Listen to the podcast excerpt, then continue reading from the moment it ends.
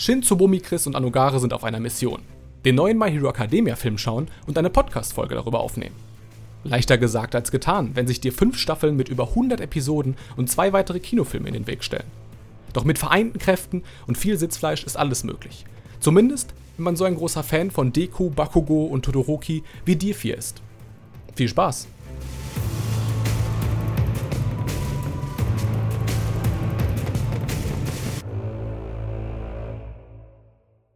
Hallo, hallo, hallo. Hier ist Shimbula und herzlich willkommen zum Shortcuts Podcast. Äh, ich habe heute eine Mütze auf, damit ihr mich nicht erkennt, aber ich bin immer noch genau die gleiche Person wie immer.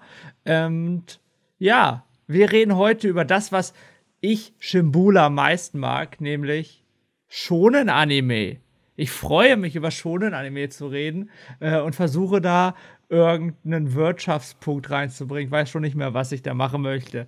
Also hey, äh, ihr seht ja unsere Kamera, wir sind heute alle mit Kamera da, das freut mich. Und äh, ja, Dimbula ist nicht dabei, weil es um schonen Anime geht. Ich habe aber drei Gäste, die voller Expertise sind, die wirklich die größten schonen My Hero Academia Fans aller Zeiten, weil wir reden heute über My Hero Academia. Ähm, wenn ihr den Podcast hört, wird in kurzer Zeit der neue My Hero Academia Film im Kino anlaufen. My Hero Academia World's Mission. Und wir durften den Film vorab schauen und werden euch erzählen, wie wir den fanden. Aber bevor wir das alles machen, möchte ich meine Gäste vorstellen. Ja, meine. Haha. ähm, ich fange mal oben rechts an, bei mir jedenfalls. Hallo, Chris, der richtige Chris. Haha, alles wird gut, weil ich jetzt hier bin und podcaste. Hi, ich bin Chris. Falls ihr mich nicht kennt, ich bin ein riesiger My Hero Academia Fan. Ich weiß, hat man noch nie gehört. Und wir werden heute über den neuesten Film, über den Hattrick der My Hero Academia Filme reden. Ist er gut oder nicht? Wir wissen es nicht.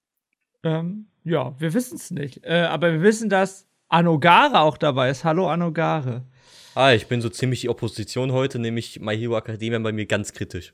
Ja, ich finde es viel besser, wenn wir ein bisschen uns mal streiten und uns danach irgendwie schlagen über Kamera, weil hey, wir ja, machen ist, ist immer geil. Wir machen es ja Corona-konform. Äh, und hallo zu Bomi.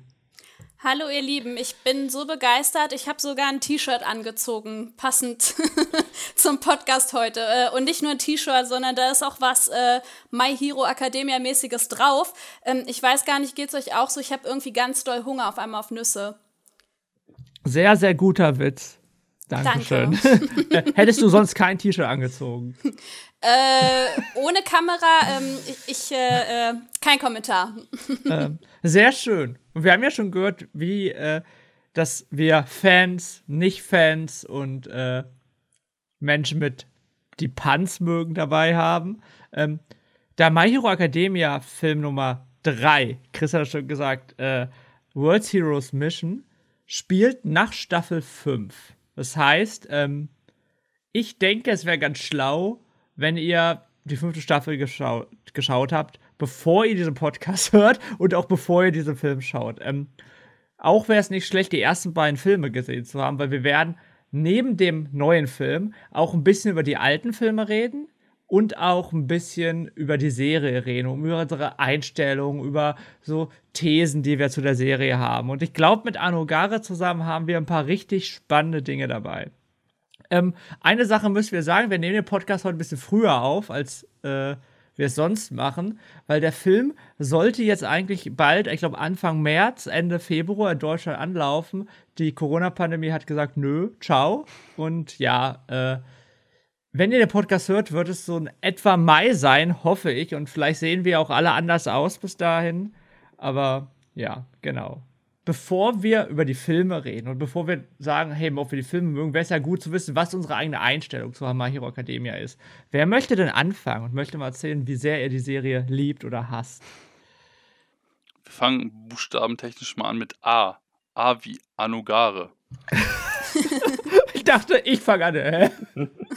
äh, bei mir war das tatsächlich so, ich habe mir damals an meinem Bahnhofskiosk, mhm. habe ich mir den ersten Band gekauft. Ich fand, der sah ultra interessant aus. Hab den natürlich auch reingesuchtet. Mhm. Hab dann mir so gedacht, okay, vielleicht gibt's ja ein Anime dazu. Hab mir den angeschaut und hab allen meinen Kollegen gesagt, jo, Alter, schaut den, der ist mega geil. Äh, vielleicht hat man es von rausgehört, heutzutage denke ich nicht mehr so. Ketzerisch.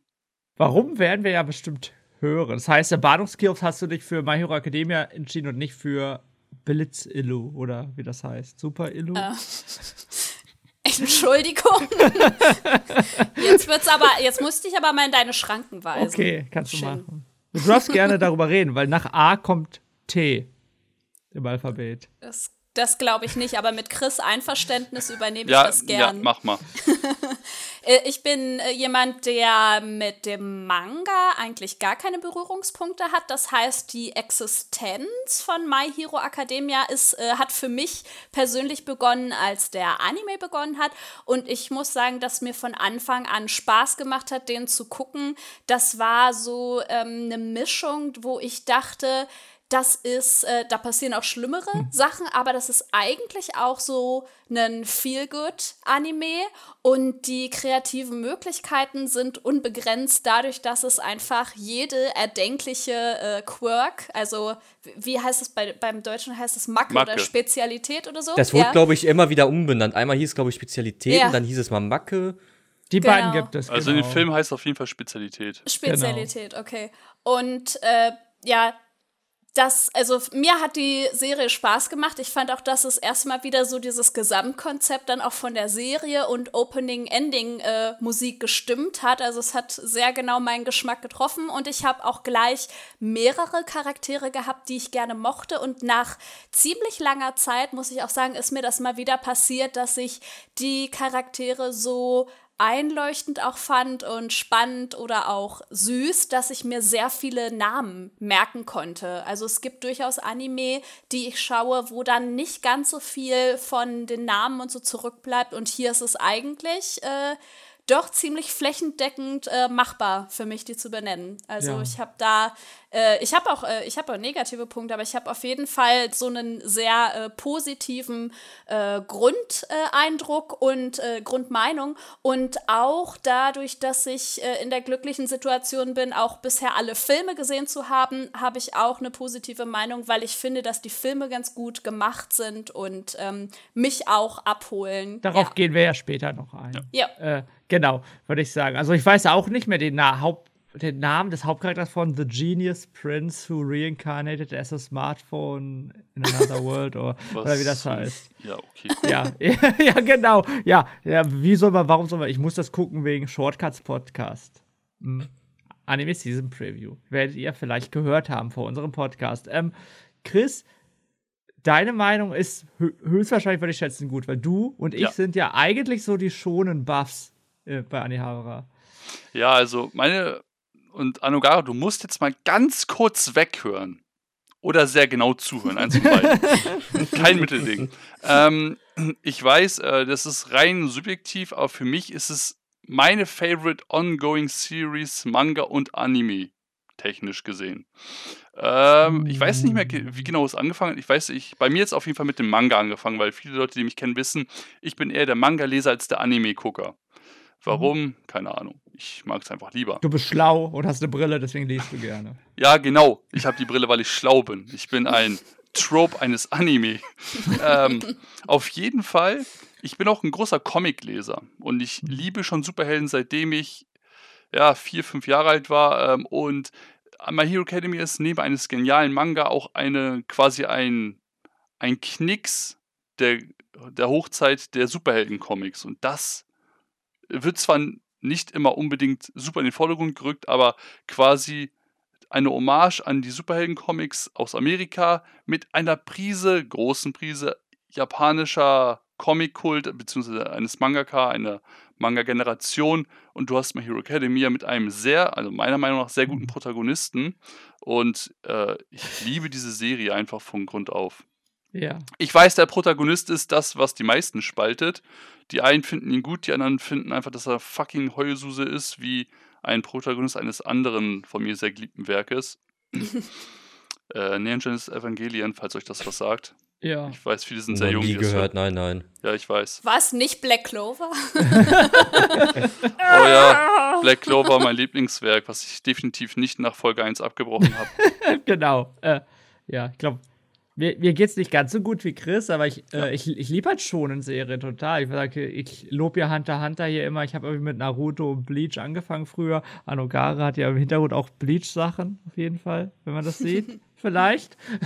Und äh, ja, deswegen habe ich das angefangen. Ich habe nichts mit Superhelden am Hut, bis auf Spider-Man, so diese 90er-Serie, die ich ziemlich geil finde. So, äh, Bester Superheld. weil die auch sehr komischen Humor hat. Also ein bisschen so Savage-Humor, würde ich fast sagen. Das hat, gefällt mir wirklich sehr, sehr gut. Aber ja, My Academia macht halt, also mir macht es Spaß. Das ist halt das Ding. Ich, äh, wir haben ja jetzt gerade, ich nenne es The New Big Three, so mit My Hero Academia, Jujutsu Kaisen und Demon Slayer, so die drei neuen großen, beliebten Shonen-Serien. Und My Hero Academia, würde ich nicht sagen, ist meine Lieblingsserie von den dreien, aber irgendwie äh, da kann ich auch gar nicht so extrem viel Schlechtes darüber sagen, aber gefühlt auch gar nicht so viel Gutes. Das ist irgendwie so mein, vielleicht mein größtes Problem damit, aber da werden wir ja bestimmt drauf eingehen. Wir haben über Deko schon geredet und Anogare und ich haben mit dem Kopf geschüttelt. Ich möchte vielleicht Anogare mal fragen, äh, warum schüttelst du mit dem Kopf? Äh, juckt was? Ich finde, Deku ist einfach dieser Standard-Shonen-Protagonist. Okay, er ist, er ist halt ein Typ, der will gerne alle retten, ist meistens halt, okay, ich, mir geht's gut, ich will gute Laune verbreiten. Ich, kleiner Vergleich, er ist ziemlich äh, ähnlich wie Naruto, finde ich. Ja, ich glaube generell, die Serie hat sehr viel sich bei Naruto genommen. Aber seine Mutter lebt doch noch. Oh, Ja. oh. Jetzt zieh nicht den einzigen Charakter, den Naruto hat, äh, einer wenigen Charaktere, den Naruto hat, in den Dreck, bitte. Kushina ist Love. Ja, äh, War ja nur ein Vergleich. Ja, ich weiß. Ja, ich, ja, also im Grunde genommen würde ich sagen, mag ich ja die Geschichte. Also, Anugara hat recht, das ist Standard-Hauptcharakter, der lebt in einer Welt, in der jeder eine Fähigkeit hat und cool ist und er ist halt uncool. 80 Prozent bitte. Seien Okay, wir genau. fast jeder. Das wurde doch sogar noch mal am Anfang des Films genannt. Entschuldigung, 80 Prozent. Ich würde sagen, jeder der sind, also jeder, fast jeder Charakter der Serie.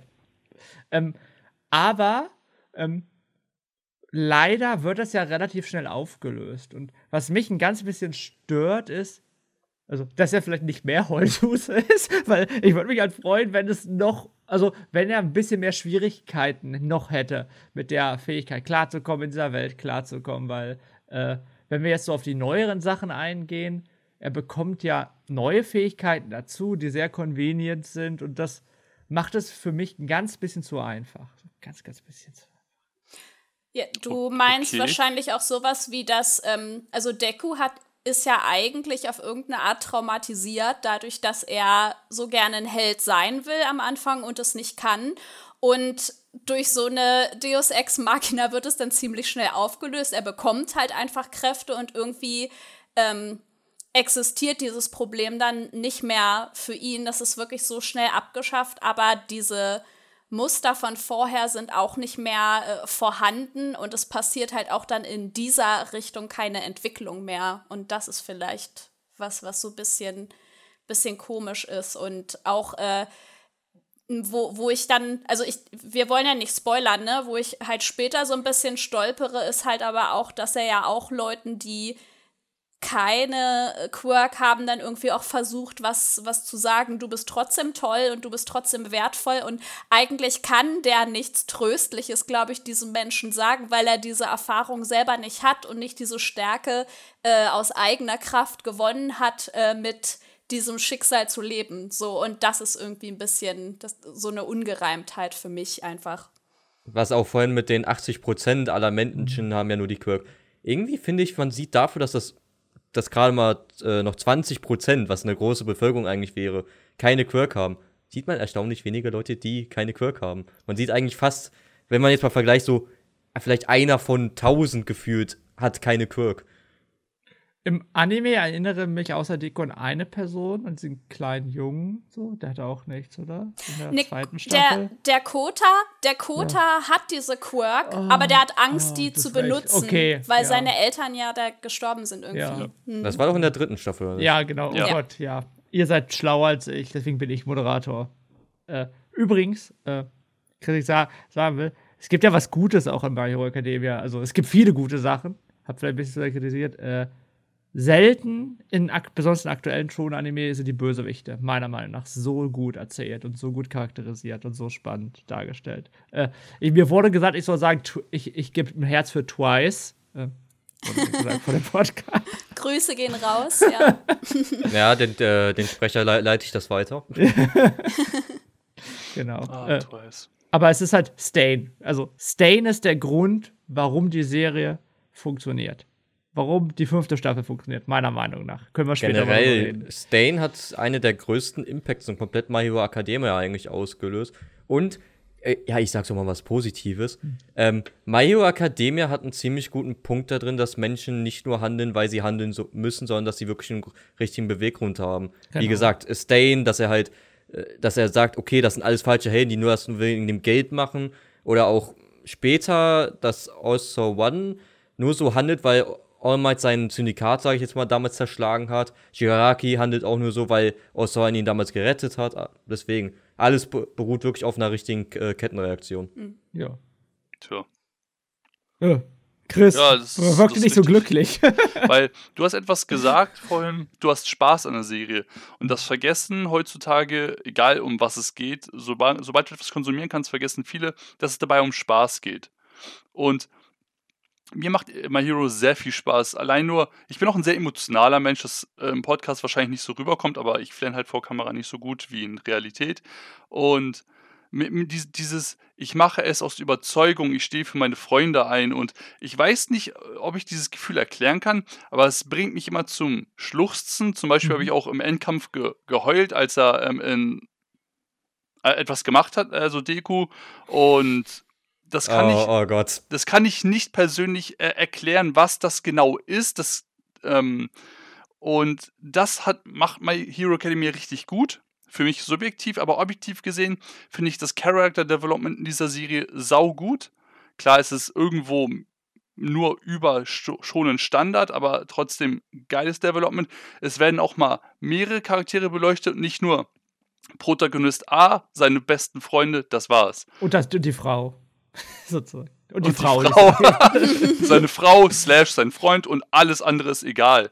Ich meine, klar, die Filme machen und vor allem auch die neuesten Staffeln, dass es auf äh, Big Three der A1A, also Deku, äh, Bakugo und halt äh, Shoto hinausläuft, aber die anderen sind halt nicht unwichtig. Die Bösewichte sind nicht un unwichtig. Ich weiß, dass Stain einen großen Impact ausgelöst hat, aber Shigaraki ist per se auch ein richtig, richtig guter Bösewicht. Das vergessen viele.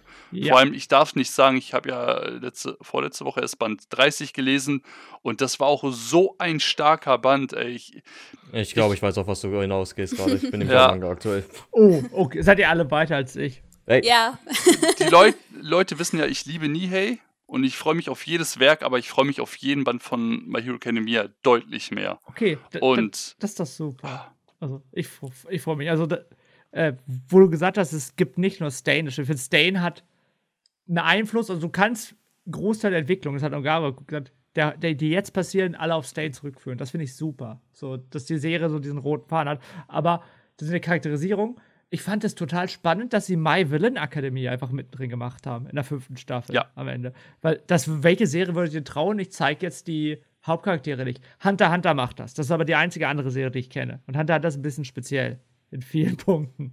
Äh, und das fand ich super, weil wir haben die Bösewichte aus einem anderen Licht erlebt und jetzt fragen wir uns, sind die denn überhaupt so böse? Und wenn ja, warum sind die böse? Also das finde ich super.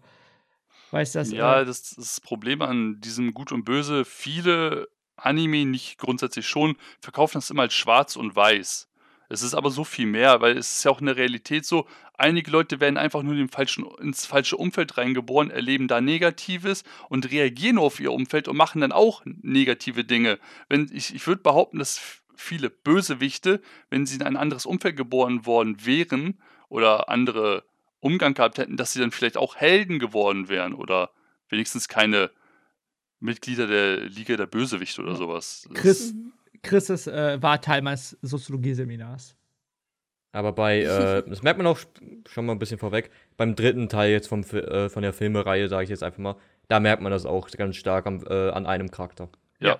da werden wir hundertprozentig drauf eingehen. Ende. Bevor wir das machen, eine Sache, die ich noch ansprechen möchte, wir haben so viele Charaktere gespro gesprochen und der andere sehr positive Punkt für mich ist, ich glaube, da wird sich Chris freuen, wenn ich über Charakterisierung rede, die Nebencharaktere sind halt richtig, richtig cool hier in der Serie. Im Vergleich zu, ich vergleiche das jetzt mit Naruto als Beispiel, weil Naruto dieser große Schon ist, den jeder geguckt hat. Ich mochte Shino, ich mochte Shoji. Und die meisten davon haben halt nichts gemacht der ganzen Serie. Wirklich fast gar nichts, wenn man ganz Hallo? ehrlich ist. Shoji hatte einen Ja. Gänsehautmoment in Ja. seinem Kampf, nachdem Sasuke weg war. Und ich liebe diesen Kampf und diesen Charakter, also zumindest in diesem Moment bis heute. Ich Der auch, ist aber- aber- so aber- gut. Der hat ja diesen einen Kampf bekommen. So. Ja, okay, du hast recht. Er hat danach nicht mehr viel mehr gemacht. Und was hat Shino nicht. gemacht? Shino ist so ein cooler Charakter mit den Insekten.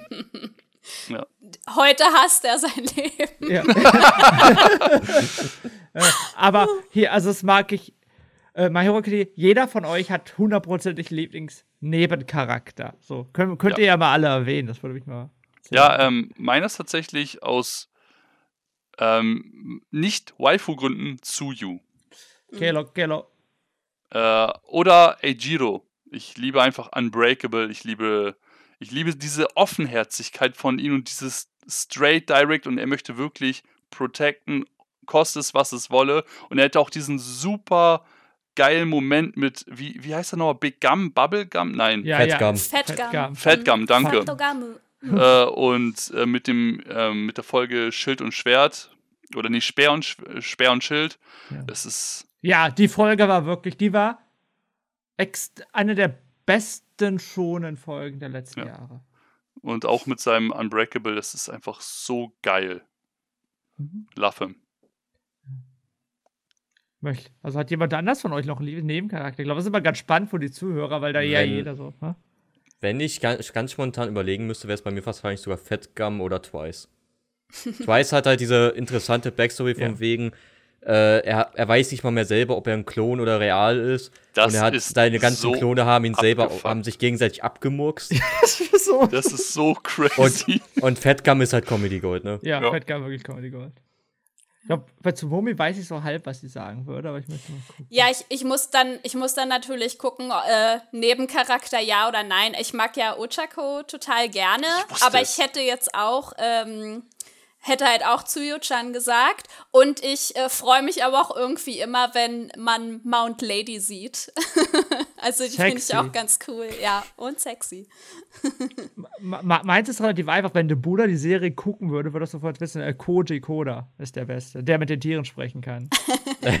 der, der, der bekommt halt fast nichts, aber der ist so süß und so lieb. Und jedes Mal, wenn ich ihn sehe, geht mir das. Herz auf. Das, was Chris sagt, ich glaube, wenn der ein bisschen mehr mitspielen würde, hätte er genau diese Herzmomente. So, und äh, Ich mag den Charakter. Ich war auch verblüfft. Ich meine, in der Serie hat er nie geredet und auf einmal äh, in den Film hat er so geredet, so als wäre es, hätte er nie was anderes gemacht. Ja, War ja. mega verblüfft. Ja, es gibt natürlich immer ein, zwei Charaktere, die nicht ganz so beliebt sind. Ich meine, ich will jetzt äh, nicht so viel über Mineta und reden. Der ist in der Community nicht ganz so beliebt. Ich finde ihn, glaube ich, Oh Gott. ich, also ich finde ihn, glaube ich, ein bisschen schlimm. Vielleicht nicht ganz so schlimm wie andere. Der ist halt einfach ein pervers. Du, du brauchst so Leute wie Minota und Denki. So, sowas brauchst du einfach. ja, der Denki ist sogar, also ich finde Denki noch ein bisschen witziger. Er hat sogar noch, er hat sogar einen guten Moment. Äh, Den, Denki hat gute Momente, er ist auch witzig, aber er, er ist halt auch ein bisschen, ich sag's ungern, weil ich auch nicht der Hellste bin, aber er ist ein bisschen dumm. Ähm, aber es macht ihn auch liebenswert und lustig tatsächlich. Ja, Minota ist einfach nur Kurzschluss immer hat. wieder nervig. Ja, äh, stimme stimm ich dir zu. Also bist du ja nicht komplett alleine. Ähm, und was haltet ihr von Aoyama, dem Typ, der ein bisschen aus komischer Position einen Strahl rausschießen kann? Oh nein. Ist, ist das ein Nibelaser? Ja, ja, ja. Ja, Bauchnabel-Laser. Navel Laser. Ähm, ich, er, er schwankt bei mir immer so zwischen, seine Auftritte sind super witzig und Gott, hör auf zu reden. Aber ich, ich mag seine Attitüde einfach, dass er sich selbst für so einen riesigen Star hält. Also Ja. ich glaube, wenn es äh, so, so ein Red Carpet geben würde, er wäre einfach die perfekte Besetzung dafür. ja. Äh, Oder dem, dem Bola cosplay ihn. Yeah. Ich finde immer total witzig, dass die japanischen Synchronsprecherinnen von Tsuyu und Ochako, die lieben Aoyama. Wenn die irgendwie was gefragt werden, wen sie gerne mögen, dann nennen die ihn immer. Und wenn sie irgendwie einen Charakter zeichnen müssen, dann ist es meistens auch der erste, den die irgendwie auf solchen Pressekonferenzen und bei Events dann zeigen. Finde ich ganz witzig. Pranken die uns oder meinen die das ernst? Die meinen das ernst. Ich glaube, die Oha. meinen das die ernst. lieben Crazy. den, ja. Und das ist halt das Krasse bei My Hero Academia. Leider hat noch nicht jeder dieser Figuren eine eigene Geschichte bekommen, aber wir haben bestimmt schon sieben, acht dieser Nebencharaktere, die so ihre eigene Nebengeschichte hatten. Und Ja. das finde ich ziemlich cool. Also so, auch solche super krassen Nebencharaktere wie Tetsu Tetsu äh, bekommt ja sogar so ein bisschen Charakterisierung. Also der Typ, der sich halt nur zu Stahl machen kann. Ja, genau. Aber ich kann schon mal sagen. Aoyama wird siebte Staffel oder so, sage ich jetzt einfach mal. Also aktuell Manga wird er irgendwann im Moment haben. Ich sag nicht was, weil Spoiler. du also, äh, mit in Staffel 5 kam ja auch My Hero, äh, My Villain Academy und das müsste Band 27 oder 28 gewesen sein. Also, ich lese ich lese aktuell über Manga Plus, also kann Ah, ich dir nicht okay. sagen, welcher Band das ist. Aber ist denn ist das neueste Chapter, was äh, eine der neuesten Chapter Ja, jetzt ich, ich glaube glaub halt auch, dass das Ziel ist, nicht alle, aber auch in der Klasse von den 20 gibt es ja auch Ja. 10 Hauptleute und die werden halt alle ihre eigene ja, Charakterisierung ich meine, bekommen. Tanyas Back Background Story ist jetzt auch nicht super deep, aber die ist auch schon ziemlich gut. Ja, genau. Von Ich, ich fand einfach nur witzig, falls ihr euch erinnert, als die äh, ihre Zuteilungen bekommen haben zu den Zimmern, haben sie ja die Gestaltung von den meisten Zimmern gezeigt, der Charaktere. Das war super witzig. Ja. Das, das war echt cool. Das, das, das ist, ja, finde ich auch cool. Hatte Shoto nicht einfach nur ein, ein Face oder sowas? So ein, so ein japanisches Zimmer, weißt Ja. du? Mit wirklich mit Tatami und äh, so niedrigem Tisch und schläft auf dem Futon und. Und dann ja. hatte Momo einfach so ein äh, drei Kilometer langes Bett. Ja, genau. Ja, äh, drei Kilometer langes Bett hätte ich auch gerne. Dann könnte Okay. man, könnte, könnte ich wenigstens da drin richtig liegen. Ähm, eine Sache, äh, wenn wir darüber reden, wie Nebencharaktere dargestellt werden und wie Nebencharaktere äh, vielleicht auch ein bisschen mehr Screentime bekommen, äh, dafür werden ja häufig Filler-Episoden oder, haha, Überleitung, Franchise-Filme genutzt. äh, weil My Hero Academia hat ja unterschiedliche Filme. So, ich meine, wir unterhalten uns gleich über den neuen Film und möchten euch sagen, ob wir den gut finden, aber wie so bei DSDS oder solche Serien müssen wir euch ein bisschen auf Folter spannen und würden erstmal kurz darüber reden, wie die anderen Filme waren, weil es gab ja zwei andere Filme, Two Heroes und Heroes Rising. Ich war in beiden im Kino, witzigerweise sogar. Äh, Weiß nicht, wie es bei euch war. Wie fandet ihr die Filme? Fand ihr es war nett? Äh, auch verglichen mit sowas wie Naruto oder Bleach-Filmen? Ähm, ich ich versuche es kurz zu halten. Also, ich habe die tatsächlich erst im Nachhinein geguckt, also erst vor ein paar Wochen. Ich habe es irgendwie nie geschafft, die zu gucken. Ich weiß auch nicht wieso. Aber Two Heroes ähm, und Heroes Rising fand ich beide ganz gut. Also Mhm. okay bis gut. Also Heroes Rising fand ich einen Ticken geiler. Ähm, bei Heroes haben sie es hinbekommen, so einen Mix aus so dieser, so einer Art Schulfest-Episode zu machen, wo alles ähm, sehr entspannt ist, aber man merkt schon, am, im Hintergrund ist was am Köcheln und dann so am Ende so einen All-for-One-Kampf gehabt haben. Ähm, also so ein richtig großes, äh, ja, einen großen Kampf halt. Und bei Heroes Rising haben sie so einen Broly-esken Film, also äh, Dragon Ja, Ball Super ja. Broly, den Film geschaffen, wo halt so eine ganz kleine Rahmenhandlung im ersten Drittel und ab, ab dem zweiten Drittel entwickelt sich ein Kampf immer weiter bis Bam, zu einem bam, ja. übertrieben krassen Kampf.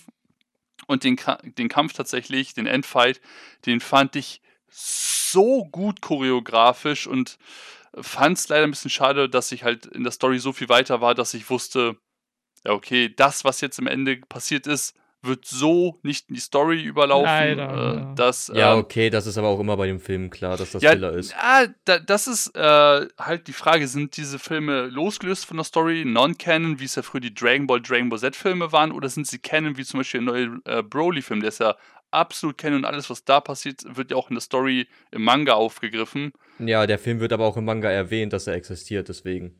Ja. Also da wird ja sogar gesagt, ja, Sorry, dein Kapitel mussten wir aus, äh, aussparen, Broly, was ich persönlich super schade fand. Ja, da, ja, ja, das, das ist Ja. ja immer, immer bei diesen komischen, äh, bei, Ja. bei, bei diesen Filmen so, oder meistens. Also beim, beim zweiten Film ist es, glaube ich, bekannt, dass das quasi eine Version ist eines äh, möglichen Endes des Mangas, so wie Horikoshi sich das vorgestellt hat. Ne? Also so wie Okay. My Hero Academia hätte enden können. Und deswegen ist es auch ganz schön, äh, was ich gefühlt hatte, wirklich ganz schön over the top und äh, richtig krass. Ne? Oh Gott, gibt er jetzt seine Quirk weiter oder macht er das wirklich? Und das liegt halt einfach daran, dass da diese Dramatik drin steckt des, des möglichen Endes. So. Ja. Äh, ich wollte noch ganz kurz zwei Minipunkte, zwei Sätze sind es wirklich nur noch. Na, wir haben Zeit. Ähm, Ja. was sie auf jeden Fall gemacht haben, und das sind beides Sachen, die man im dritten Film wiedererkennen wird. Den ersten Punkt, ihr habt mir vorhin die ganze Zeit schön mit Naruto verglichen, jetzt kommt mein Naruto-Vergleich. In jedem verdammten Naruto-Film gibt es ein verdammtes Rasengan, was er später nie wieder benutzt, was einfach nur für diesen Film erzeugt oder erschaffen wurde. Er hat auch irgendwann so einen Regenbogen-Rasengan gehabt, alles super weird. Ja, stimmt, im ersten Naruto-Film mit dem Regenbogen-Chakra da. Ja, genau. Ja. Und das Ding ist einfach, er hat in jedem dieser Filme einen neuen Detroit Whatever Smash äh, und die benutzt er nie wieder danach. Und man merkt bei den ersten beiden Filmen, dass es immer noch All for One im Hintergrund irgendwo die Fäden gezogen hat. Das wird mit Film 3 nicht mehr der Fall sein. Ja, weil, äh, genau, also die Filme sind ja alle so eingebettet. Ich glaube, Film 1 ist zwischen, zwischen Folge 20 und 21 der dritten Staffel. Ja, der spielte doch auf der, ähm, auf dieser künstlichen Insel. Das wurde Genau. dann Ja. auch, das war nach dem Angriff von Also One und zwischen dem äh, Lizenz-Arc. Ja, genau. Da, da, da war dann die Filler-Folge auch gesettet. Das genau, weiß ich. und das wird ja sogar kurz mal erwähnt. Genau, Film 2 spielt nach Staffel 4 und Film 3 spielt nach Staffel 5. Yay. Ähm, Für mich war halt der, der erste Film irgendwie noch eher was, äh, aber es liegt halt daran, dass wir ganz viele von den Charakteren in so hübscher äh, Abendgarderobe auch sehen und äh, dadurch, dass ich halt äh, Iso Ocha als Pairing total schippe und süß finde, äh, war da halt viel mehr Momente irgendwie drin so und wo, wo man was für sich entnehmen konnte. Schippst du nicht Bakugo und Deku? Nee, aktuell nicht. Nee. Aber ich muss Phase. sagen, äh, äh, Bakugo hat eine unglaubliche Medienpräsenz. Also eine meiner Lieblingsszenen mit ihm ist, wo äh, sie geübt haben, wie sie bei Heldeninterviews sich verhalten sollen. Es war sehr souverän. Oh Gott, ja. Also, ba also ihm. Bakugo kann ja ein bisschen nervig sein. Ich glaube, viele Hallo Grüße an Katachan, die äh, Bakugo liebt. Liebt. Äh, aber äh, Bakugo ist halt schon manchmal auch ganz witzig. Ja. Aber ganz sagen. ehrlich, wenn ich den ersten Film mit einem anderen bereits existierenden Film vergleichen müsste, dann wäre Stirb langsam. Der hat an manchen Stellen für mich schon so das gleiche Feeling. Ah, ja. Ja. Ich verstehe. Und, und ich muss sagen, ich mochte, vielleicht deswegen schon lange, ist ja auch ganz nett, äh, den ersten Film eigentlich ganz gerne. Speziell im Vergleich wieder zu sowas wie Naruto oder whatever. Das Problem. Aber irgendwie, ich habe mittlerweile so eine, so eine Formel für alle drei Filme bei mir. Ja. Ich finde den Anf Anfang bis zum Endakt immer gut. Und dann wird der Endkampf mit einem Bullshit gelöst für mich. Ich glaube, das ist so ein Problem von so Franchise-Filmen. Also habt ihr ja schon erwähnt, die also die Haupt, also die Figuren selbst dürfen sich ja nicht weiterentwickeln. Ja. Und das ist natürlich ein riesiges Problem für so eine Character Arc, gerade wenn du auch in einem Film sowas richtig Großes, einen großen Kampf, weil ich so, wir haben jetzt im neuen Film sowas wie Terrorismus zum Beispiel mit drin, also irgendwas, was die besiegen müssen. Und das ist natürlich ein riesiges Problem für alle diese Filme. Nur Demon Slayer hat das anders gemacht mit dem Mugen Trade. Die haben auch gesagt, ja, wir nehmen einfach ein paar Manga-Kapitel und machen die als Film. So. Ja, das ist halt wirklich ein Problem. Das war auch bei damals den Dragon Ball Filmen das Problem. Die Filme sollen zwar cool sein, aber sie dürfen keinen Einfluss auf den aktuellen Arc bzw. auf die Story generell haben. Und deshalb sind sie halt für sich, spielen zwar in der realen, im realen Setting, aber sie haben halt keinerlei Einwirkung auf das, was im Hauptchapter passiert oder in Hauptkapiteln. Und deshalb sind sie halt quasi, we- wenn man erwartet, dass das Ende richtig ballert und Einfluss hat, dann ist man, glaube ich, bei Filmen, bei Franchise-Filmen vor allem einen ganz falschen Pfad. Dann sollte man sich die eventuell gar nicht angucken. Ich würde sagen, das ist halt eher Fanservice. Also hier auch in den My Hero-Filmen, gerade in Film 1 und 2, geht es auch darum, man sieht halt jede Figur einmal ihre Fähigkeit benutzen. Sowas zum Beispiel. Ni- Nicht nur das, äh, wenn, wenn du gerade über Fanservice redest. Wir hatten im ersten, hatten wir am Endkampf zum Beispiel, hatten wir dann den All, äh, All Might und Deku Tag Team Fight. ah, ja. Im, zwei, Im zweiten hatten wir dann, äh, meiner Meinung nach, immer noch eine der besten Sachen, die ganze Zeit so, okay, Quirks zusammenspielen lassen, wie zum Beispiel das äh, hier Orako. Ich kann den Namen immer bis heute Ochako, nicht aus- alles gut. Ochako. Ich sag bis heute mal Orako, ich weiß nicht wieso. Ähm, äh, einen Ring schweben lässt, die, äh, sie und Suyo halten sich dran fest und Deku zieht den dann. Sprich als Transportmittel so. So, also richtig schöne Kombis. Dann haben wir am Ende so, ja, äh, hier, äh, Bakoko, hier, nimm meine Quirk mit, wir, äh, wir machen mit 100% hauen wir den zusammen kaputt. Der übrigens für mich immer noch ein All-Star-One-Abklatsch war. Auch von der Quirk her. Ja, ja, hundertprozentig. Der ja. hatte mich Ones auch- Quirk in Scheiße. Ja, hat mich auch. Ja, das Äh, war auch ein Es bisschen. wurde aber auch im Film erklärt, warum. Ja, ja, ich weiß, dass es erklärt wurde, aber ändert ja eigentlich nicht da, trotzdem darum, dass es eher All-Star Ones Quirk mit Scheiße hat. Ja, deswegen sagte ich ja, äh, dass man ab Film 3 merkt, dass All for One nicht mehr drin vorkommt, beziehungsweise Ja. dass der im Hintergrund nicht mehr die Fäden zieht. Genau. Oder doch. Nein. Deswegen, Nein, also, nicht im man, Film. mer man merkt wirklich immer wieder, wie sie am Ende ein, es muss ja nichts Schlechtes sein, kommt drauf an, wer, wer den Film wie aufhat, immer so einen starken Fanservice-Moment reintrauen, haben sie beim dritten Film wieder. Da werde ich auch wieder sagen, hat mir nicht gefallen. ähm, einen großen Fanservice-Moment reinhauen, damit halt der Film vielleicht ein bisschen polarisiert, äh, mehr Leute ihn mögen, keine Ahnung. Ja, aber Fanservice ähm, finde ich generell nichts Schlechtes. Ja, wie Weil- gesagt, muss nicht schlecht sein, kommt Ja, halt genau. an, wer sie ihn Ähm, aufnimmt. Deshalb, man muss auch immer überlegen, wer guckt so einen Film. Weil zum Beispiel, ihr habt ja also eben gerade den Mugen Train-Film erwähnt. Ich habe mit Demon Slayer gar nichts am Hut. Ja. Und deshalb habe ich den Film auch nicht geguckt. Ich wär, würde auch nie auf die Idee kommen, davon jetzt auf einmal einen Film zu gucken. Und äh, wer guckt denn so einen Film? Entweder Leute, die Filme, Filmkritik schreiben im, Man im Anime- und Manga-Business oder halt Leute wie mich, die einfach riesiger My Hero Academia-Film Ja, sind. genau. Sind. Und ich glaube, ich als Fan wäre ein bisschen enttäuscht, wenn so ein richtig übertriebener, super duper Moment am Ende des Fights nicht drin ist. Ich wäre richtig enttäuscht. Wenn jetzt auf einmal ein Film, der keinerlei Auswirkungen auf die Story hat, auf einmal ankommen, etwas Sinnvolles, Logik und Character Development Sinnvolles zu machen. Das, das wird mich auf einmal richtig rausbringen. ja. Aber nochmal wegen dem Mugen Train Film, den würde Ja. sich heutzutage jetzt keiner mehr angucken, weil er einfach als Anime besser adaptiert wurde nochmal. Echt? Ich Ja, bin mir die nicht haben- sicher. Ich Die bin mir haben, nicht ganz die, sicher. die haben, die haben den äh, Film, haben die jetzt nochmal mit ein bisschen Backstory-Folgen, ein bisschen äh, nochmal expanded, haben sie es einfach jetzt nochmal adaptiert im Anime. Ja, genau. Also ja, das hat ein bisschen mehr Backstory bekommen, der Anfang. Das hat es schon ein bisschen besser gemacht. Aber der Film ist grandios, Chris, wenn du den guckst. Ja. Diese Kämpfe Der da. Film ist gut, der wie, ist gut. Wie, wie das aussieht, das ist schon ist wahnsinnig. Wir waren in diesem 4D-Kino und wurden mit Wasser voll gespritzt im Kino. Und mit warmer Luft Es lief halt nicht anders. Es lief nur wirklich auf diese. An Anime-Film mit 4D? Ja. Habe ich noch nie gesehen, dass das angeboten Der wird. lief nur in 4D Hier in bei uns. Und anders Ja. konnte ich halt nicht gucken. Deswegen habe ich es gemacht. Es war mal ganz witzig. Eine Ähm, schöne Achterbahnfahrt. Das klingt nach einer einzigartigen Erfahrung. Ja. Äh, Nice. und, und Chris hat hundertprozentig recht. Also, ich finde Akiba Pass Festival, war, weiß nicht, ob jemand von euch da schon mal war. Da, ich war mit dem Bruder jetzt einmal, glaube ich, erst da oder zweimal. Und Du zweimal, ja. Zwei. Und ähm, da sind ja ganz viele Franchise-Filme, so von Free, Yowamushi Paddle, Fate Stay Night und so. Ich gehe halt in die Filme von den Serien, die ich mag. Ich war jetzt zum Beispiel mit Neji von uns im Yowamushi Paddle-Film zusammen. Ich hab- fand's witzig, weil ich die Charaktere kannte und da gab's halt auch so einen Hype-Moment und wir gehen gleich Fahrrad fahren. Und Neji saß daneben und hat die ganze Zeit gelacht, wie komisch das so alles ist, weil er kannte die Serie nicht. Aber er, er fand es positiv komisch. Recht hat er. Fand's ja. positiv komisch. Genau. Ich wollte mir aber nicht in den Free-Film sitzen, weil mir der Free-Anime nicht so gut gefallen hat, zum Beispiel. Und ja, das ist, glaube ich, das, was zu den ersten zwei Filmen sagen kann. Mir haben die gut gefallen, die Filme.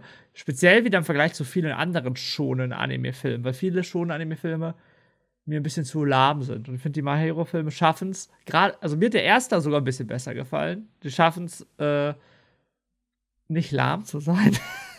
Ich wollte gerade bei Chris ansetzen und sagen, in diesem dritten äh, Film, jetzt von My Hero Academia, haben wir aber äh, irgendwie trotzdem so eine krasse Entschleunigung drin. Also Ja, erstmal kriegt ja der, ja, erstmal kriegt ja irgendwie dieser neue Charakter, der vorher noch gar nicht bekannt war, bekommt unfassbar viel Screentime.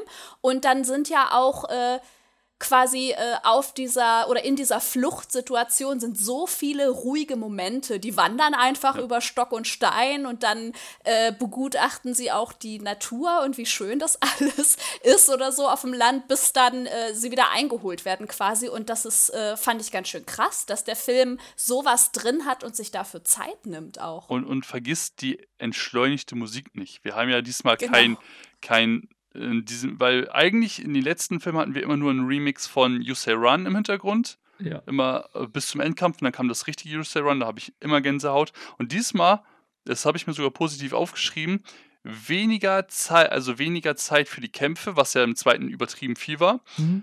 Aber dafür sind die Kämpfe intensiver. Sie sind kürzer, knapper, aber intensiver. Und das finde ich richtig geil. Ich glaube, wir sollten auch direkt mal rüber switchen auf Ja, äh, machen wir. Ja, ich dachte, ja, das, ich dachte es mir gerade die Bridge geschaffen zum dritten Film jetzt. Äh, Hm. ich finde tatsächlich, diese entschleunigten Sachen waren für mich die besten Sachen am Film.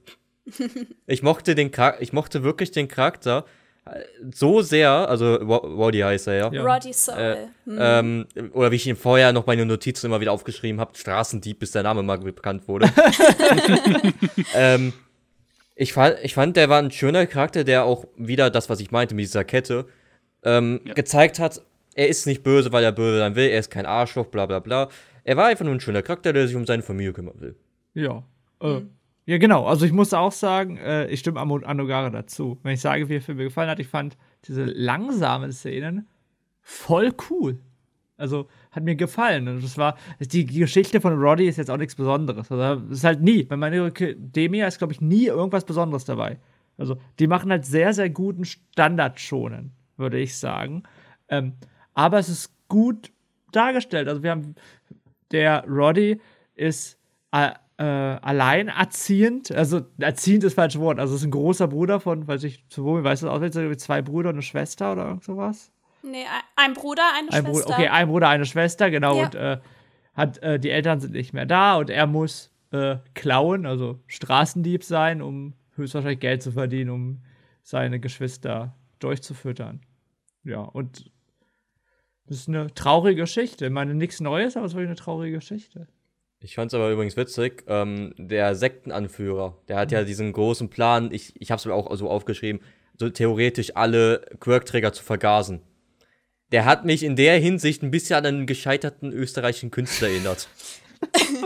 Das, das ist ein Punkt, äh, der ziemlich groß ist, den ich mir auch aufgeschrieben habe, weil ähm, auch dieser so ein Einsatz von biochemischen Waffen und gerade Gas, das ist halt für uns als Deutsche, gibt das einem so richtig üble Shoah-Vibes oder so, würde ich sagen. Möchte einer von euch denn äh, ganz kurz für die Zuhörer erklären, worum es in dem Film geht? Ihr geht schon auf die Themen ein, Ah, aber niemand weiß ja, worum Ja, es geht. Es ist ein- einfach relativ einfach. Drei Sätze. Sekte hat ein Problem mit den Quirks, weil das ist eine Krankheit. Punkt 3, Profit. Nein, natürlich. Punkt 3 ist die Quirks bzw. die Spezialitäten auslöschen. Und dann gibt es noch diese eine neue Weltordnung. Das habe ich noch nie in einem Film gesehen, dass es eine neue Weltordnung geben soll. Habe ich auch noch nie in My Hero Academia gesehen. Nee. Nicht in der fünften Staffel. Nee, das, das, war ja, das war ja ganz wild, dass es schon wieder eine neue Weltordnung geben soll. Da- Das habe ich mir sehr negativ aufgeschrieben, dass es schon wieder eine neue Weltordnung in einem My Hero Academia Film geben soll. Warum? Hat, hat das sich auch Nein vorgehabt und der äh, Bösewicht aus dem ersten Teil? Ja, und Ja. Der, der aus dem zweiten Teil wollte ja auch nochmal Ja, der, der, der hieß doch Nein, oder nicht? ja, ja, Ja. Ich äh, ich, oh, gut, ich konnte den Namen merken. Das ist gut. Der, der war auch nicht sehr kompliziert. Ja, aber ich, ich hab, der war Ja, für mich so ein ich- irrelevant, der das- Charakter. Das stimmt, ich fand auch den Namen sehr gut. Äh, Ja. Deswegen, das hat mir sehr negativ. Witzigerweise ist mir das mit dem Gas, ich habe das, ja, ich habe es gemerkt, dass es Gas ist, aber bei mir jetzt keine Flashbacks, weil ich dachte einfach so, ja, das macht Sinn, dass sie Gas benutzen, weil sich das schnell ausbreitet und effektiv ist. Chris ist Ja, das- effektiv. Also, also ich muss halt sagen, ich, ich hatte ja irgendwie vorhin bei meinem Bezug zu My Hero Academia oder meine Meinung dazu gesagt, ja, das ist eigentlich so ein Feel-Good-Shonen und wenn man diese Terrorismus-Thematik jetzt immer wieder aufgegriffen sieht, es, hat es natürlich nur noch wenig mit Feel-Good zu tun und ähm, ich finde ganz spannend, dass man das jetzt bei diesem dritten Film so von äh, zwei unterschiedlichen Perspektiven betrachten kann. Man kann halt als jemand, der in Deutschland geboren ist und mit der Geschichte des Landes vertraut ist, halt sagen, puh, vergasen und so, das ist, ja, das ist äh, eine extreme Thematik und das ist was, was super Unbehagen auslöst.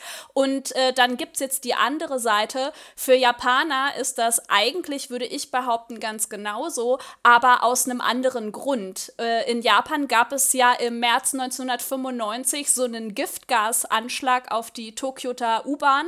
Durch eine Sekte, äh, wo auch so ein richtig äh, krasser Mhm. Sektenführer da sich inszeniert hat als gottgleiches Wesen und der halt auch gesagt hat, das Kaiserhaus muss weg und ähm, wo also wirklich ein Anschlag äh, mit äh, Giftgas, mit Nervengas, wo dann auch jede Menge Menschen verletzt oder gar gestorben sind. Ne? Und das dann da in so einen Film und in dieses Medium Anime und in die Unterhaltung zu packen, ist, glaube ich, auch für Japaner ganz schön strange. Darf ich einen schlechten Witz machen? Ja.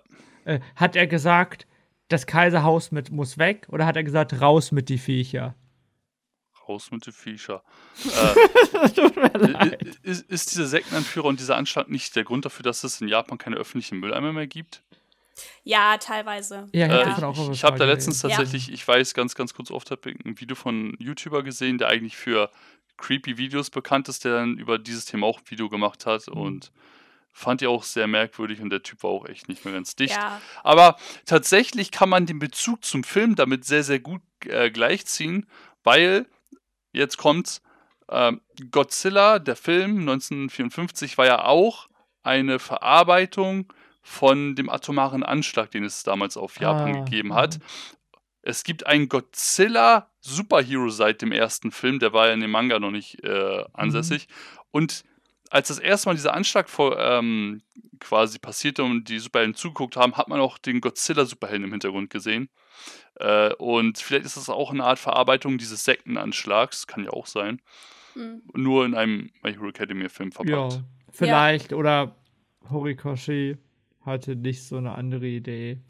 Ja, Man ich, weiß ich es bin, nicht. ich bin da nicht sicher. Ich bin da immer so ein bisschen vorsichtig. Ich hatte, also ich hatte, glaube ich, mal auch was am Rande mitbekommen, dass der Horikoshi auch irgendwie einen Namen für diesen Ah. äh, Doktor da äh, gewählt hatte, der den ähm, äh, One for All, äh, nee, All for One, ähm, egal, unterstützt und das war dann auch irgendwie an einen äh, KZ-Doktor oder sowas angelehnt. Mengele? Und, ja, ja, ich glaube schon.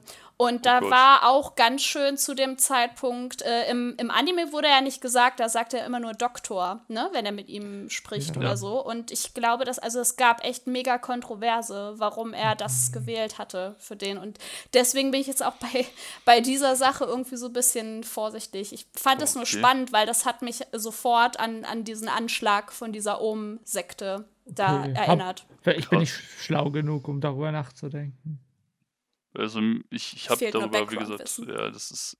Ich, ich hatte es auch, aber es ist mir nicht sofort in den Kopf gestoßen. Ja, also, also, ich habe sogar die Demo sagen. mit, äh, die eine Doku mit dir zusammengeguckt, so Romy, und Okay. ich habe einfach nicht dran gedacht. Ich habe nur dran gedacht, oh, die Geschichte ist ja ganz nett, auch wenn wir die schon 30 Mal gesehen haben. Und oh, what a surprise. Also, Roddys Vater wurde von der Sekte entführt und alle dachten, also alle dachten, er arbeitet bei der bösen Sekte, what a surprise. Er war gar nicht böse. Ich habe sogar bei mir reingeschrieben, der Vater wurde entführt, um die Bombe zu bauen und ist eigentlich nicht böse.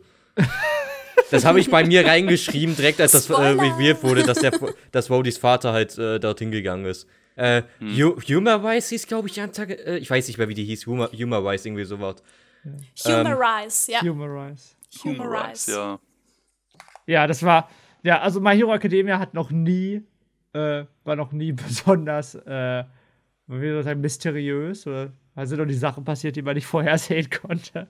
Also, to be honest, ich finde deinen Punkt äh, sehr glaub, also sehr aussagekräftig, beziehungsweise er stimmt so, Mhm. aber es gab ein paar Plotpoints in der Serie selber, die mich persönlich ein bisschen weggeballert haben. Und zwar zum Beispiel, dass die vorige Besitzerin von One for All von Toshiro, also Namu, Nama, Ja. äh, die Oma von Shigaraki ist. Ah, okay. Und ja. er damit quasi einen anderen Blick auf einmal auf ihn hatte. Ja, Ähm, ja, ich verstehe. Das fand ich stark, aber generell muss ich dir leider recht geben, wenn ich mal meine rosa-rote Brille absetze. Es macht einfach nur alles, was ein Schon-Anime oder Manga machen sollte, aber verdammt gut, aber nichts Überraschendes, Gutes. Mhm. Da hast du recht. Also zum, äh, äh, es gibt ja auch schon seitdem Darby aufgetaucht hat, so Theorien und, ne, Ja, genau.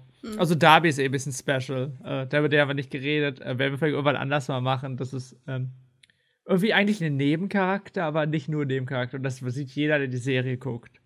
Glaube ich. Dass er halt nicht nur ein typischer Nebencharakter von Bösewichten ist. Mhm.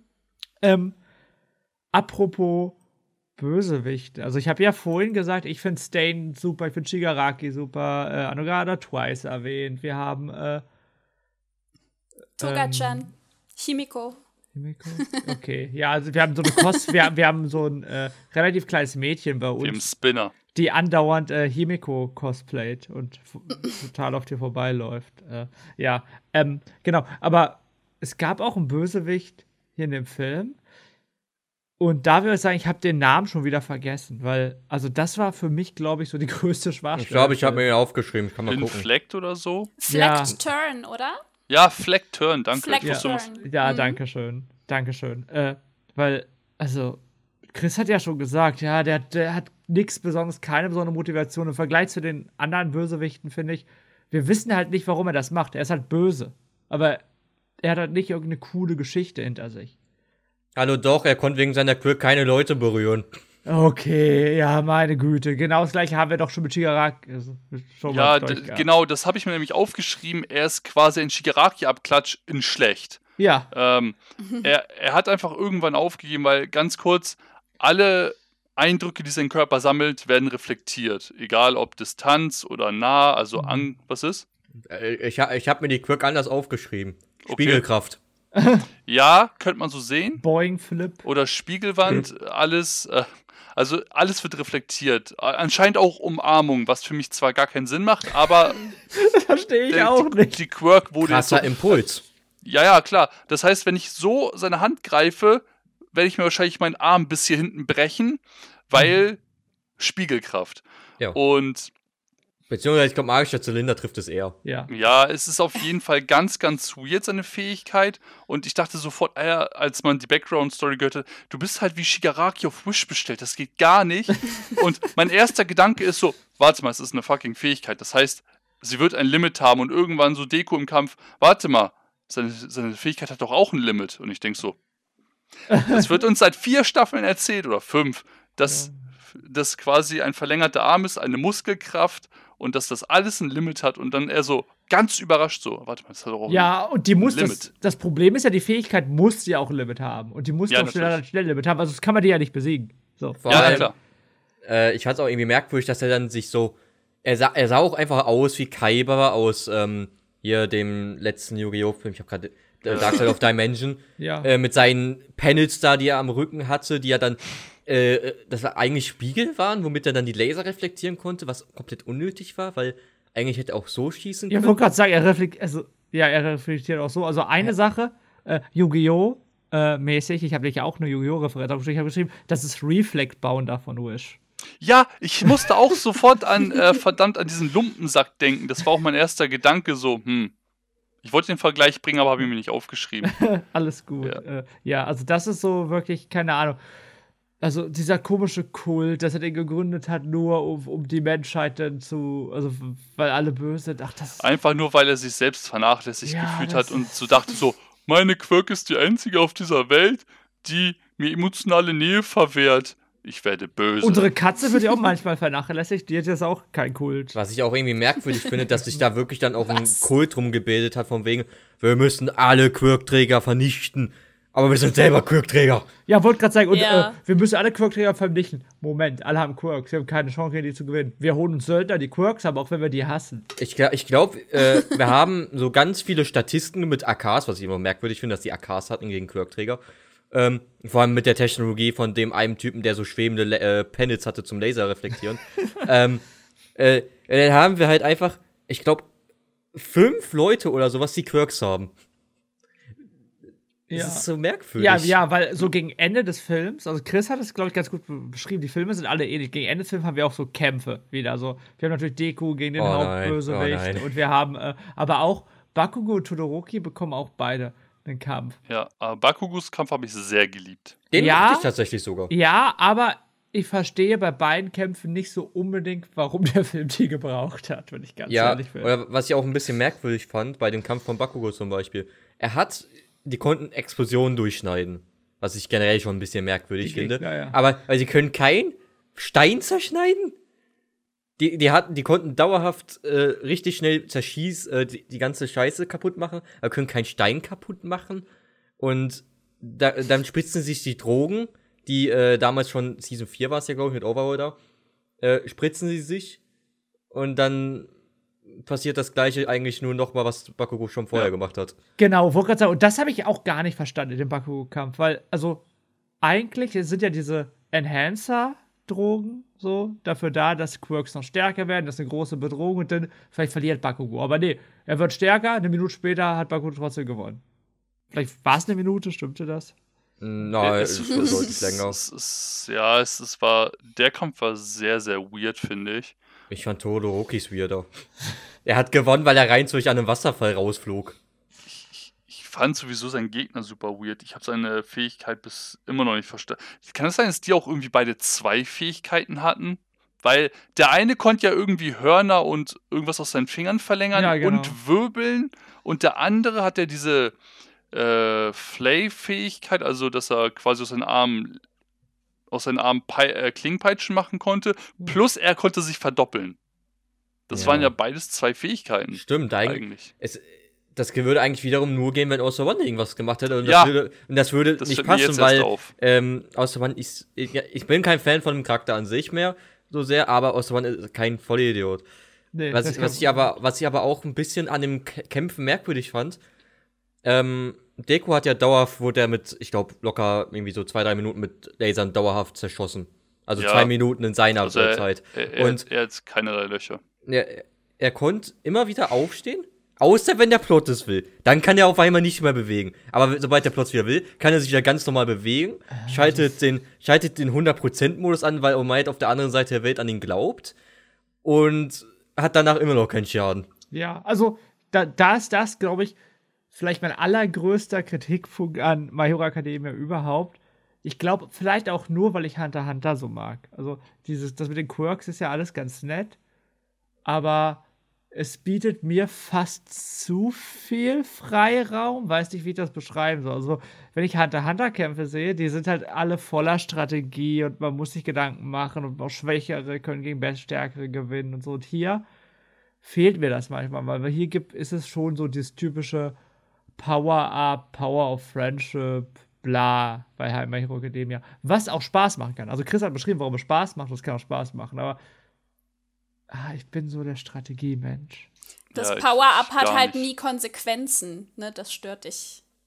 Äh, ja, und Ja. Äh, wir wir haben ja noch, wir haben schon ein bisschen über den Roddy geredet und äh, der Roddy hat ja auf einmal, also der war ja der Grund, meine, also der hat so den Hauptkampf, den Bösewichtkampf, so mit entschieden, ohne jetzt zu viel zu spoilern, aber der hat äh, auf jeden Fall da einen großen Einfluss gehabt. Äh, Ja, und hatte dort, hatte dort auch wieder einen Plot-Twist, der her hervorsehbar war, den ich mir auch wieder reingeschrieben habe. Ja, ja. Und auch das Reveal dann letztendlich von, von seiner Macke, da von seiner Quirk, war halt, ja, weiß nicht, nichts Besonderes, ja. Underwhelming einfach nur. Hätte man sich eh denken ich können, muss sagen, ich finde das richtig cool. Also ich glaube, das können, weil es ein kleines Tier ist. Ja, genau. Also der Roddy hat halt so ein kleines Tier und der hat eine Quirk, die nicht so sinnvoll erscheint nach außen hin. Für einen Dieb. Genau. Ja, und er kann halt, also er ist nicht stark, er ist nicht schnell, er hat irgendwie, kann nicht unendlich viel Oh, doch, Geld. schnell und wendig ist er schon. Okay, aber ich meine als Quirk-mäßig, so. Ach so, ja, nee.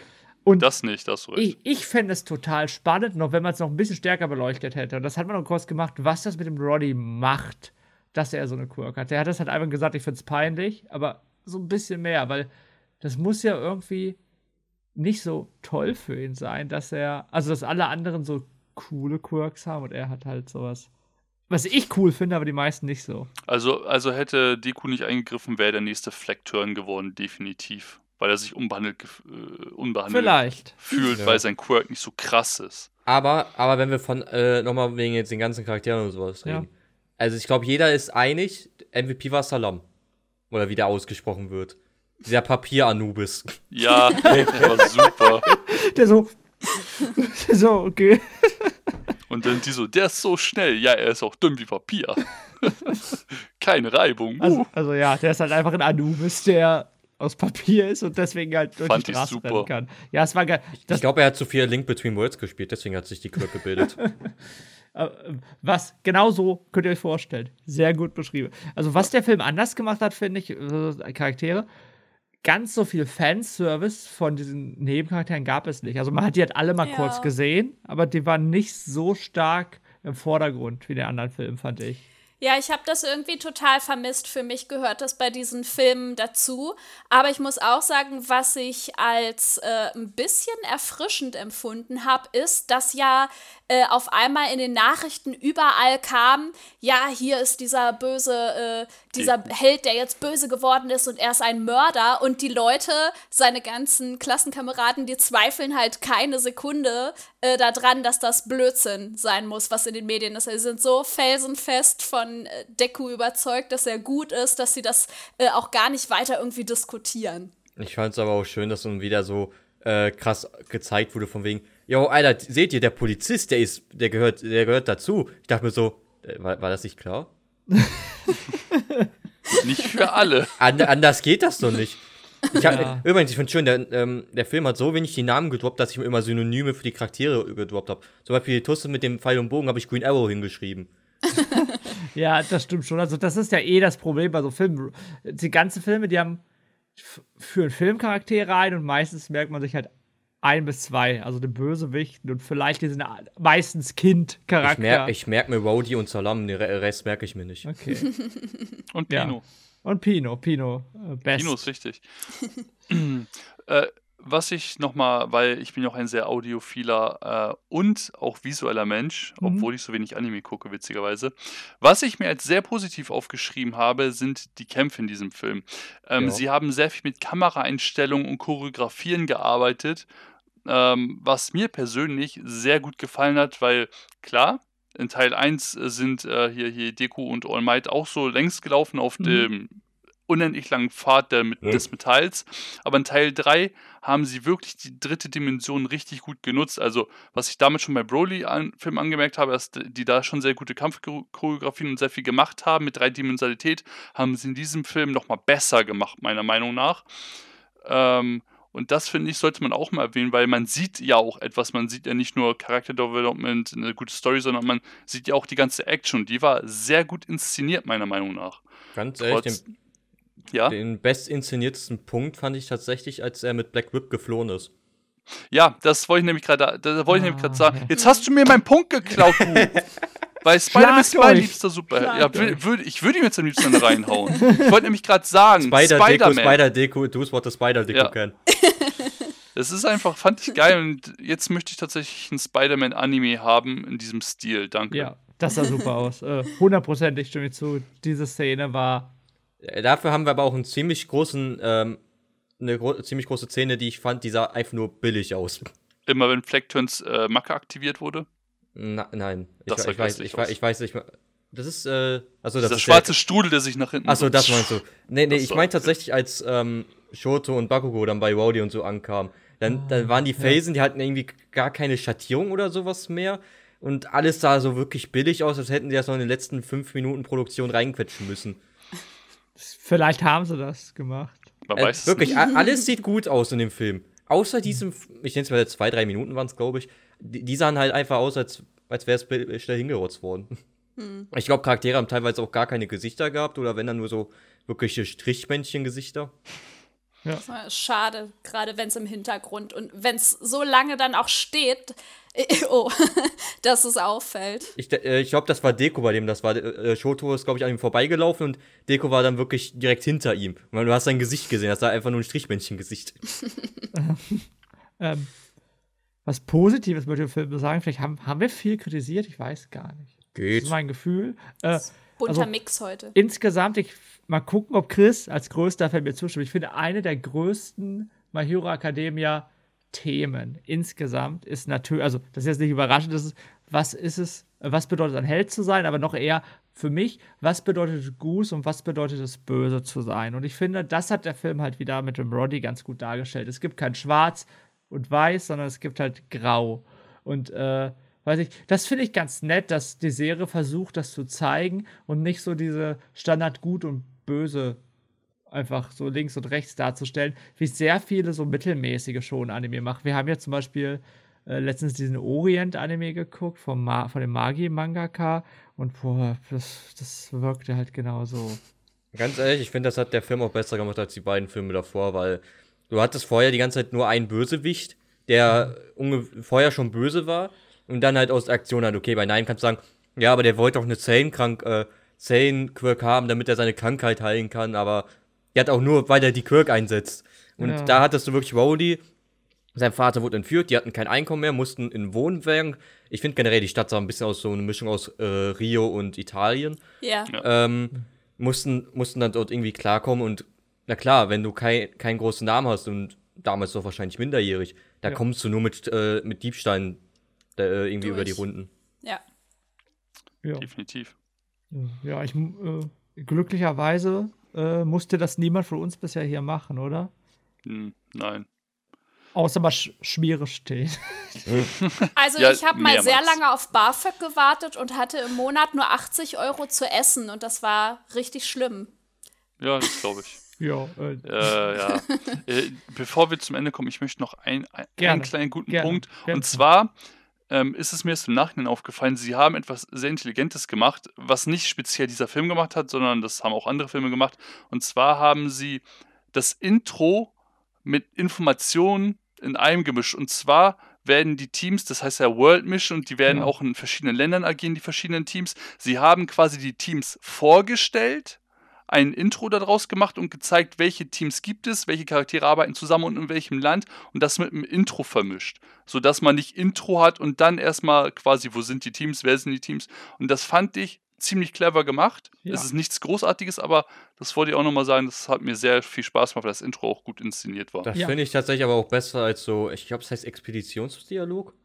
Ähm, sprich, wo dann Leute den Plot erklären müssen. Ja, oder genau. Ja, das, hat- das hat mich nämlich am Anfang ein bisschen gestört. Dieses, oh Leute, wir, wir wollen alle Leute, die von den 20 Prozent, die, äh, die wollen wir alle erlösen von der Krankheit.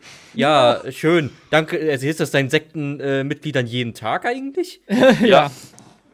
Ja, äh, muss ich Chris äh, zustimmen, wobei ich sagen muss, ich glaube, ich hätte es cooler gefunden, wenn man in der Serie genau das gesehen hätte und jede dieser Teams hätte eine eigene Folge bekommen. Aber wir können ja nicht alles haben. Ich wollte gerade sagen, jetzt verlangst du Oder? ziemlich viel für Ja, aber das wäre schon cool, weil, also, genau, ich, ich, ich, ich würde mich halt freuen, ein bisschen mehr, noch mehr von den Nebencharakteren zu sehen, weil der Film hat sich sehr stark auf Deku, Baku und Todoroki äh, Ja. fokussiert, was gut ist, glaube ich, für den Film, weil er mehr Zeit hat und dann halt nur diese drei Figuren weiterentwickelt hat. So irgendwie so ein bisschen schon, ein bisschen auch nicht. Das ist schwierig zu sagen. Auf der anderen Seite sehe ich halt nicht die Figuren, die ich gerne mag. Ja, ich fand aber, der hat sogar, also für den Endakt hatte er eine gute Begründung, warum es nur die drei sein können. Ja, Alle anderen Helden waren verpflichtet, irgendwie versuchen, die Bomben aufzuspielen und wegzubringen. Da kannst du nicht sagen, jo Leute, äh, wir sind sowieso schon 400 Kilometer weit weg. Ihr reist mal um die ganze Welt, kommt zu dem einen Stützpunkt, wir versuchen es zusammenzuwählen. Dann wäre dann wär die Chance kleiner gewesen. Gehen die Bomben hoch. Nice. Und, Ja. und All Might steht einfach rum und sagt, oh, Oh, das hat die mir so Jungs- wehgetan. Ich, ich mochte es tatsächlich, dass er halt seine Machtlosigkeit bedauert hat. Das Ja. war eine Szene, die, die musste ich vielleicht unbedingt drin, aber sie, ich fand sie gut, sie war passend zu ihm. Weil Aber er hat auch ja- damit, genau. Ja. Ja, er eigentlich, er hat halt seit, äh, seit Staffel 3 hat er eigentlich das jetzt schon, also seit Ende Staffel 3, dass er seine Machtlosigkeit dauerhaft äh, nicht mag. Ja. ja, das stimmt. Ich hätte gesagt, diese Fokussierung hat auch Sinn gemacht, weil wir ja auch eben im Anime dann am Ende waren von diesem äh, Praktikum, was die drei bei Endeavor gemacht haben. Und das hat halt, äh, ja, hat ja total Sinn gemacht, das so auf diese Art einzubetten, dass es nicht so ein Standalone-Film und komplett unabhängig ist, sondern hey, das ist zu diesem Zeitpunkt, wo die da aktiv waren, noch so passiert. Aber warum nicht nur Tsuyu und Ochako?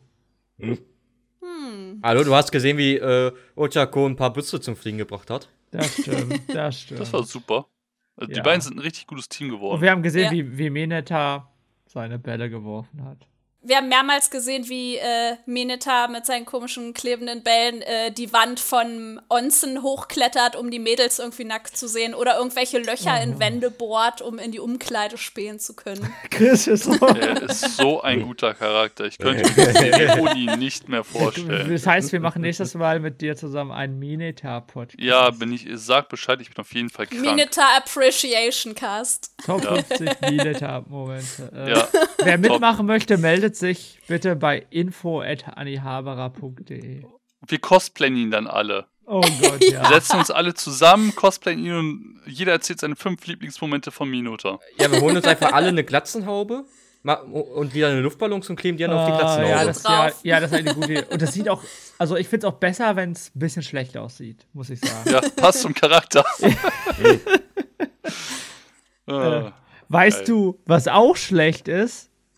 Dass der Podcast jetzt Die vorbei Überleitung Dass, jetzt. dass wir jetzt, ja, die Überleitung jetzt und dass wir jetzt bald zum Ende kommen. Also, ich muss sagen, äh, ich bedanke mich ja nochmal, dass äh, Kase uns diesen Anime oder den Film zur Verfügung gestellt hat, dass wir den vorab sehen konnten. Und jetzt ist, haben wir ja die Aufgabe. Wir wollen ja unseren Hörern sagen, ob es sich lohnt, diesen Film zu gucken, Vergleich, vielleicht im Vergleich zu den anderen Filmen oder einfach so insgesamt. Und wer sollte diesen Film gucken? Was sagt ihr? Also, erstmal empfehle ich diesen Film Ja plus Ultra, natürlich. Plus Ultra! Ja, aber ich finde tatsächlich, wir haben jetzt den Hattrick, dass der zweite Film deutlich der stärkste Film von allen ist, weil man da einfach mehr von allen Charakteren sieht. Da gebe ich Tsubumi und Shin auf jeden Fall recht. Ähm, trotzdem würde ich diesen Film jedem empfehlen, der schon eine gewisse, also den Anime oder den Manga gewiss weit verfolgt hat, also bis Band 27 und Staffel 5. Und bis dahin sich sagt, ich hätte gern mehr davon. Jeder, der nicht so weit ist, wird nicht mitkommen, kennt die Charaktere nicht und ich glaube tatsächlich, wenn man die Charaktere nicht kennt, macht das Ding weniger Spaß. Wer einfach nur Bock hat auf fette Action und geile Kamerasequenzen und ihm egal ist, welches Universum das ist, auch wenn er es nicht kennt, dem auch. Aber ansonsten, jeder, der My Hero Academia nicht mag oder keine Schonen mag, ne, Dimbu, guckt ihn lieber nicht, ihr werdet ihn nur hassen. Ja, was sagt denn, äh, was sagt die weibliche Person in unserem Podcast?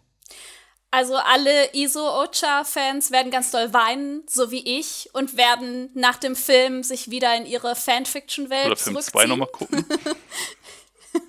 Oder das, oder das. Ähm, oh, äh, Film 1, ne? Ja, Ah ja, Film stimmt, 1 du hast nochmal gucken. Genau. Äh, aber für die anderen würde ich doch sagen, hey, das ist trotzdem immer noch ein solider Film und der macht auch immer noch genug Sachen gut. Ja. Und Anogare, du als äh, Hater. Nein, Ja, was für Hater, Alter. Du bist überhaupt kein Hater. Es wäre schade, wenn du. es ist schade, dass du kein Hater Nee, äh, als jemand, der nicht, nicht so ein großer Fan ist wie die anderen hier, sagst du, hey, äh, deine Zeit war verschwendet. Nee, natürlich, nein. Ähm, ich fi- ich finde, ganz ehrlich, ich bin, wie gesagt, nicht der größte Ja. Mario. Ich finde, man kann es enjoyen. Ähm, der Film hat viele Sachen gut gemacht, aber dadurch, dass er bei Hero typisch an manchen Stellen vorherse vor äh, vorhersehbar war, sehr merkwürdiges Wort eigentlich, ähm, und er auch generell wieder diesen Endkampf hatte, wo ich von kein Fan bin. My Hero-Fans werden wahrscheinlich Fan davon sein. Ähm, Chris. Ähm, ich hab's, glaube ich, eine solide 6 von 10. Also, selbst wenn man kein großer My Hero-Fan ist, kann man's gucken. Kinoticket kostet, keine Ahnung, 10 Euro. 10 bis 12 Euro ist wahrscheinlich jetzt. Ist ja. er auf jeden Fall wert. Oder wartet auf die Blu-ray oder dass er irgendwo online gestreamt wird. Ja, Dann, hat man, dann zahlt man 12 Euro dafür, dass man es halt für immer hat. Ja, man guckt das ja auch meistens mit Freunden zusammen. Also im Kino, also ganz ehrlich, wenn wir jetzt so darüber reden, sind ja jetzt noch in der Pandemiezeit, ich freue mich aber mal ins Kino zu gehen mit ein, zwei Leuten und Spaß zu haben. Und dafür ist der Film super. Ich würde sagen, Chris hat es perfekt beschrieben. Wenn man kein My Hero-Fan ist, sollte man den Film halt nicht gucken. Weil es bringt halt, es bringt einem überhaupt nichts, den Fanservice-Film über My Hero Academia zu sehen ohne My Hero Academia Fan zu sein. Man versteht ihn, glaube ich, trotzdem so einigermaßen, aber es ist halt, weiß nicht, das Ja. Ist nicht so sinnvoll. Aber wenn ihr Fan seid, wenn ihr schon ein Fan seid, kennt ihr die Serie eh und guckt euch den Film an. Äh, unterstützt die äh, Publisher bei uns, äh, unterstützt die Synchronisation. Wir haben hier die Originalfassung gesehen, by the way. Haben wir Ja. bisher noch nicht erwähnt. Die Synchronisation wo, es lag uns leider noch nicht vor, aber wir gehen einfach davon aus, dass die auch wieder sehr gut ist. Äh, ja, genau.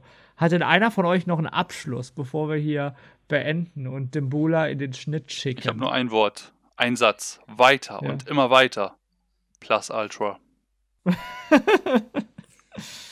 ja. Ich hole mir jetzt Macadamias. Lecker. Spaß. Have fun. Ja, Danke. danke schön.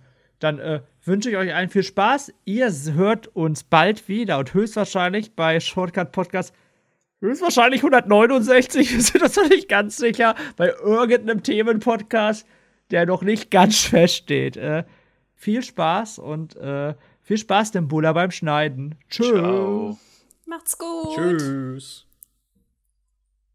Brrr.